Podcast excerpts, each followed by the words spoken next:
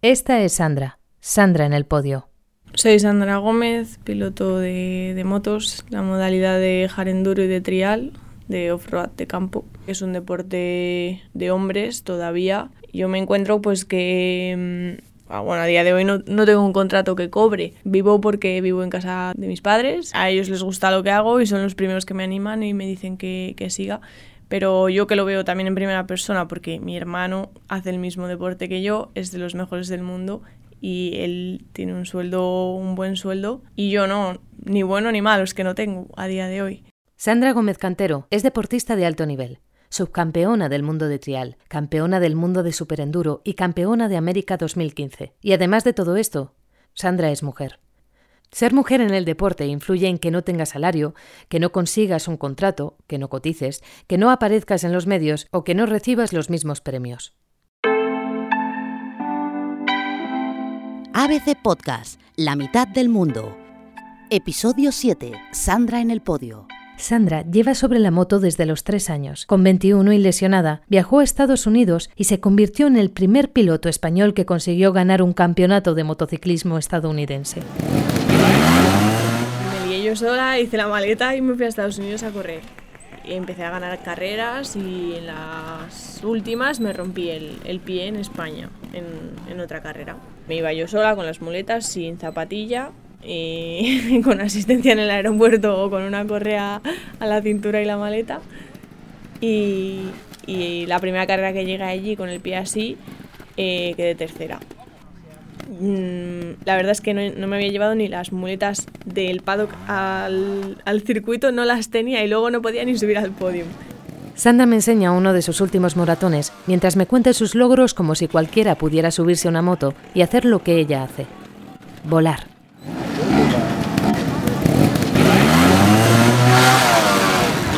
En las últimas dos carreras eh, no tenía dinero, me quedé sin nada. En casa no estábamos bien porque a mi madre la habían despedido también y unos amigos por unas webs lo pusieron y conseguimos recaudar dinero. Yo no sé de, de, dónde salió ese dinero de todo el mundo ¿no? que lo estaba siguiendo. Conseguí ganarlo, gané pues eso, la primera, el primer piloto español en ganar un campeonato americano de, de motos de cualquier modalidad de motos. Y cuando vine aquí tampoco es que tuviese mucha repercusión, tuve, algún, una entrevista en medios de, motos, tuve alguna. Es un poco triste que se quede ahí, ¿no? Y la gente pues no lo puede seguir porque los medios tampoco lo, lo mueven mucho, ¿no? Pero bueno, son aventuras que tenemos todos. Ahora Sandra tiene 27 años. Entrena cinco días a la semana Imparte clases de moto, de esquí, ofrece charlas. Empezó la carrera de fisioterapia, pero ha tenido que aparcar la universidad para apostar por su carrera como deportista de alto nivel. En la vida normal, trabajes de lo que trabajes, al final tienes un sueldo, aunque sea pequeño, pero le tienes. Pero en esto es un trabajo igual y no le tienes y no sabes la manera de que tenerle. Sí que es frustrante eso. Ha viajado por todo el mundo, se ha recuperado de distintas lesiones, cuenta con la ayuda de un médico, un fisio, un entrenador, psicóloga y una familia y amigos que le apoyan. Todo para mantenerse al máximo nivel. Sandra es bastante seria, pero termina todas sus frases con una sonrisa.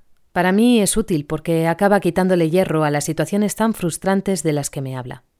Ella lo cuenta como si nada, pero resulta impactante ver la poca recompensa que obtiene teniendo en cuenta el gran valor que representa para el deporte español somos más, tenemos más repercusión, pero luego en papel en un contrato no se refleja. Eh, la tenemos por el hecho de, en mi caso, ser una mujer que está montando en moto. Hoy estoy yo aquí, no está mi hermano, ¿no? Pero luego en la realidad no nos llega mucho, ¿no? Entre sus baldas llenas de trofeos se encuentra el de campeona mundial de enduro. Le dieron el trofeo, pero poco antes de la competición retiraron el premio en metálico para las mujeres. No fue así en el caso de los hombres, ellos sí que recibieron su premio económico. Pues mm, nada, yo corrí el mundial eh, normal.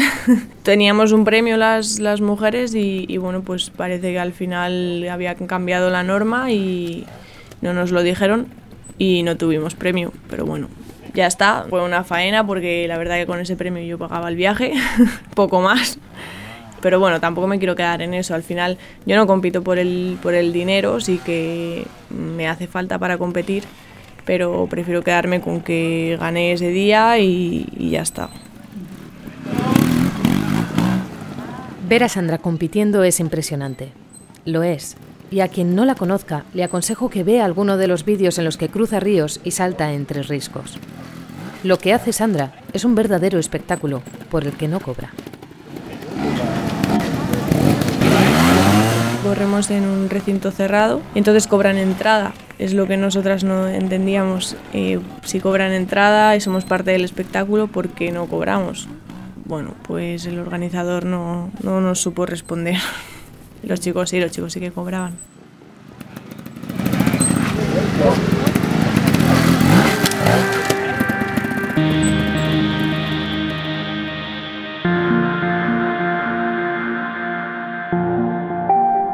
A muchas mujeres del mundo del deporte no les afecta la brecha salarial porque directamente no tienen ningún salario. Tengo un buen entorno, eh, hemos creado un buen grupo de gente y eh, también la familia es muy fuerte, eh, nos apoyamos mucho, mi hermano a mí me apoya mucho y, es lo que me hace seguir. en el momento que, pues, que yo tenga otras necesidades yo creo que será cuando, pues, cuando quiera parar, ¿no? cuando me quiera ir de casa o quiera tener un niño o lo que sea. No tengo novio, o sea que todavía no, pero de momento puedo hacerlo por el respaldo que tengo y aguanto ahí. El día que necesite algo más, pues supongo que tendré que parar y ponerme a terminar la carrera y a trabajar.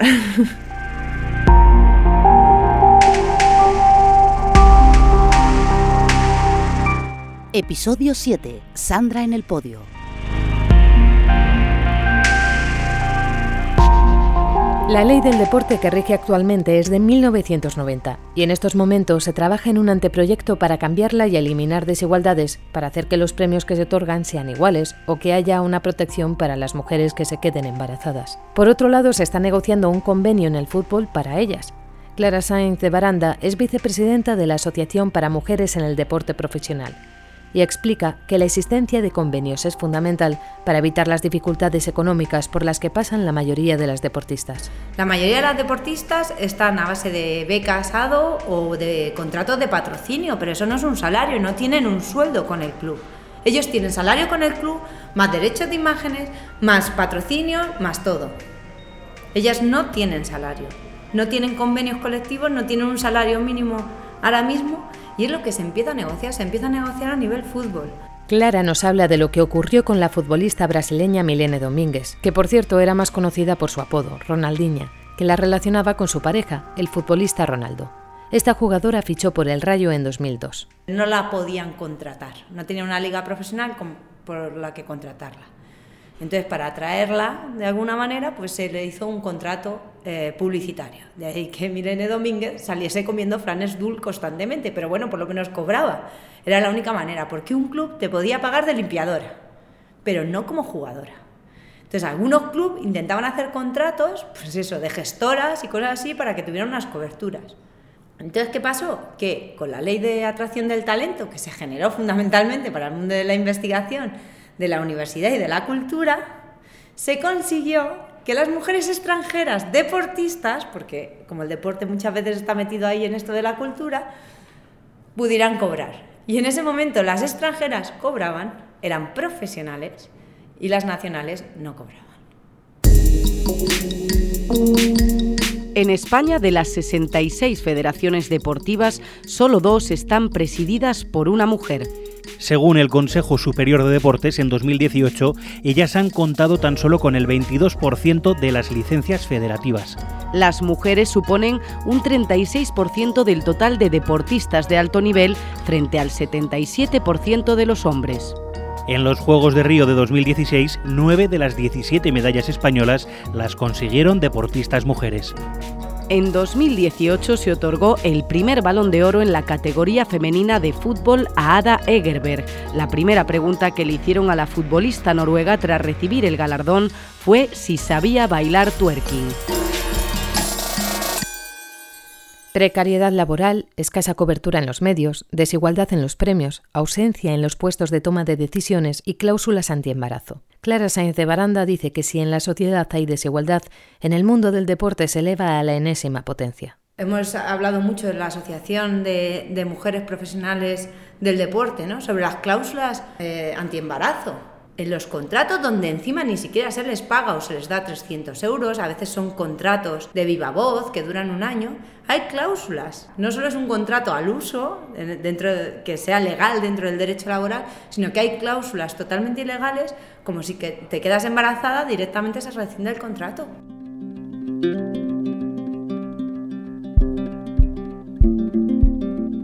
A pesar de lo que muchos puedan pensar, en el caso de las deportistas no es tanto la recuperación física lo que complica la decisión de ser madre, sino la precariedad laboral y las dificultades para conciliar. Dori Ruano es ex campeona del mundo de ciclismo en pista, medalla de oro al mérito deportivo y premio Reina Sofía del deporte. Ahora dirige un centro de entrenamiento personal. Busca un hueco para hablar en la mitad del mundo me dice que todo el esfuerzo por lograr la igualdad en el sector del deporte no lo alcanzarán si los medios de comunicación no se hacen eco de esta lucha una mujer deportista que está a un alto nivel, la maternidad, por lo menos en mi caso, ni se la plantea. No me lo planteaba porque es imposible eh, parar tu deporte o es imposible parar tu sueño para tener una familia. Yo te pongo el caso de los hombres. Veo compañeros masculinos que durante su etapa deportiva han ido teniendo un hijo, dos hijos, tres hijos, los que eh, han considerado. Para que una deportista pudiera ser madre, deberíamos tener eh, una seguridad social, unos derechos como, como todos los trabajadores. Entonces, si tú no tienes una estabilidad social, no tienes unas leyes que te permitan tener tu baja y volver y seguir compitiendo, es muy, muy difícil. Mar Mas es presidenta de la Asociación de Mujeres para el Deporte Profesional, desde donde trabajan para eliminar estas desigualdades. Porque el deporte es un territorio, yo creo que es uno de esos territorios donde el machismo campa a sus anchas. Te ves las federaciones que apenas hay mujeres, te ves que todo el, espacio radioeléctrico público, tanto de las televisiones nacionales como las autonómicas, se van al fútbol masculino y dices, pues es que son mis impuestos. Yo quiero que haya también ahí deporte femenino, porque el deporte es cultura, el deporte es una tradición, entonces nos han robado de repente toda la tradición cultural y todos los hitos deportivos que las mujeres han conseguido en este país. Han desaparecido, no existen. O sea, te le preguntas a cualquier niño, a cualquier niña que te nombre cinco deportistas y te va a dar nombrar cinco deportistas hombres. Clara Sainz de Baranda me enseña en su pantalla del ordenador los numerosos titulares y noticias que ha analizado en los medios de comunicación. Es doctora por la Universidad Carlos III de Madrid y en su tesis estudió el tratamiento de la mujer en la prensa deportiva española entre 1979 y 2010. Durante esos años, la mujer era sujeto noticioso únicamente en el 4% de las noticias, mientras que el hombre lo era en el 92%. Su último estudio lo ha publicado en 2018 ha analizado el tratamiento de la mujer en los medios deportivos de Navarra y en él ha registrado una mejoría. La mujer pasa de un 4% a un 6%. De cada 100 noticias las deportistas aparecen en 6. 6 de cada 100. Y muchas veces en una escueta nota. 6 de cada 100. Cuando hablamos de una pequeña mejoría, es que hablábamos de un 4% y ahora andamos por el 6%, dos puntos porcentuales. Pero ¿cuál es la realidad de todo esto? Es verdad que las mujeres deportistas han mejorado su imagen, que cuando aparecen ya aparecen representadas como deportistas, en acción de hacer deporte y no tanto vestidas de otra manera o posando, ¿no? Pero lo que ha aparecido de repente es el fútbol femenino. El fútbol femenino no existía y ahí es donde está el incremento. ¿Qué ha pasado? Que han disminuido las mujeres en otros deportes donde eran mayoritarios. Por ejemplo, en el tenis se informa menos sobre mujeres, en atletismo se informa mucho menos sobre mujeres. No es que los hombres hayan cedido su espacio, es que han robado a otras mujeres deportistas el espacio. La ausencia de cobertura en los medios de comunicación dificulta que las marcas apoyen a las deportistas y la falta de apoyo económico hace difícil que las deportistas puedan alcanzar el alto nivel sin compaginar otros trabajos. Si no hay portadas, no se ven sus logros. Y lo que no se ve, no existe.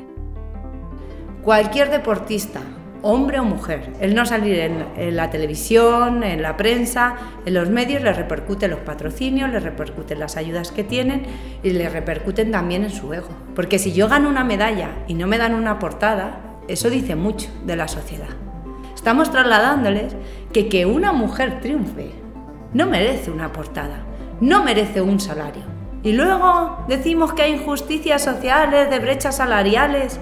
Pues tú le preguntas a un chico, le dices, oye, ¿tú deberías de cobrar menos que tu compañera? No, pero cuando llega el momento, cobra más que su compañera y no le duele. Porque la sociedad nos está diciendo eso. El trabajo de esta mujer no es el mismo que el de un hombre. Porque si fuera el mismo, saldría en portada.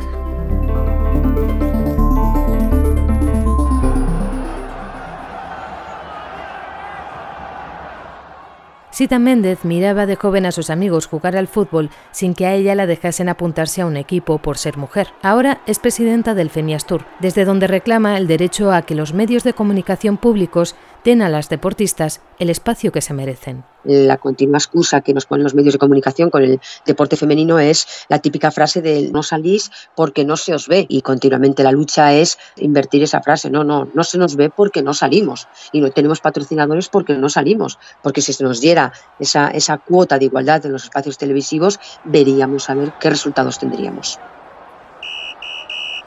La situación puede cambiar. En 2019, el Estadio de San Mamés ha batido el récord de asistencia a un partido de fútbol femenino en España. El estadio estaba lleno. Más de 48.000 espectadores asistieron al encuentro de cuartos de final de la Copa de la Reina entre el Athletic de Bilbao y el Atlético de Madrid dentro del deporte hay una herramienta muy, muy poderosa para, para que nuestros menores crezcan en igualdad. Eh, considero importantísimo el fomento del deporte mixto, que los equipos sean formados por, por la mitad de niños y la mitad de niñas. Se van a tratar con muchísimo más eh, respeto. las derrotas las van a sufrir juntos, las victorias las van a disfrutar juntos. Eso a la larga crea unos lazos de unión y de respeto que forma a la sociedad futura. Sita nos cuenta que entre sus referentes se encuentra Toña Is, seleccionadora de la Sub-17 de fútbol, o Merce, antigua futbolista del Tradei, capitana de la selección española y que ha quedado en el olvido, ahora conductora de autobús en Oviedo. Cuando Sandra Gómez Cantero, campeona mundial de superenduro, me habla de sus referentes, nombra a Laia Sanz, una piloto 13 veces campeona del mundo de trial y 5 veces campeona del mundo de enduro, que según Sandra no ha tenido todo el reconocimiento que se merecía. En España, detrás de mí vienen unas cuantas niñas montando en moto. Ya, bueno, ha habido una que me ha ganado ya en el mundial el año pasado, pero ellas me lo preguntan. ¿Esto es así? Dice, soy, tú eres tercera del mundo y yo soy segunda. Dice, da igual, somos casi lo mismo. Eh, es así. O sea, no, no, no voy a cobrar nada más. acabo de dejar la universidad, de, como no lleve algo de dinero a casa, eh, voy a tener que seguir. Pues sí, pues es así. Ah, por ahora es así. O sea, como no nos movamos no sé de qué manera, eh, ahora es así, es la realidad. De nuevo Sandra pone una sonrisa para cerrar una de sus frases. Es así, es la realidad, dice. Una realidad a la que se enfrenta esta mujer experta en superar todo tipo de obstáculos subida en su moto, y que es ya un referente. Un referente sin contrato. Es, yo creo que las cosas tienen que ir cambiando porque la sociedad ha cambiado en años y que esto cambiará. Confío. No sé si a mí me llegará, igual no. Pero bueno, igual que las mujeres a día de hoy aún tienen menos sueldo que los hombres, pues nosotras acabaremos teniéndole.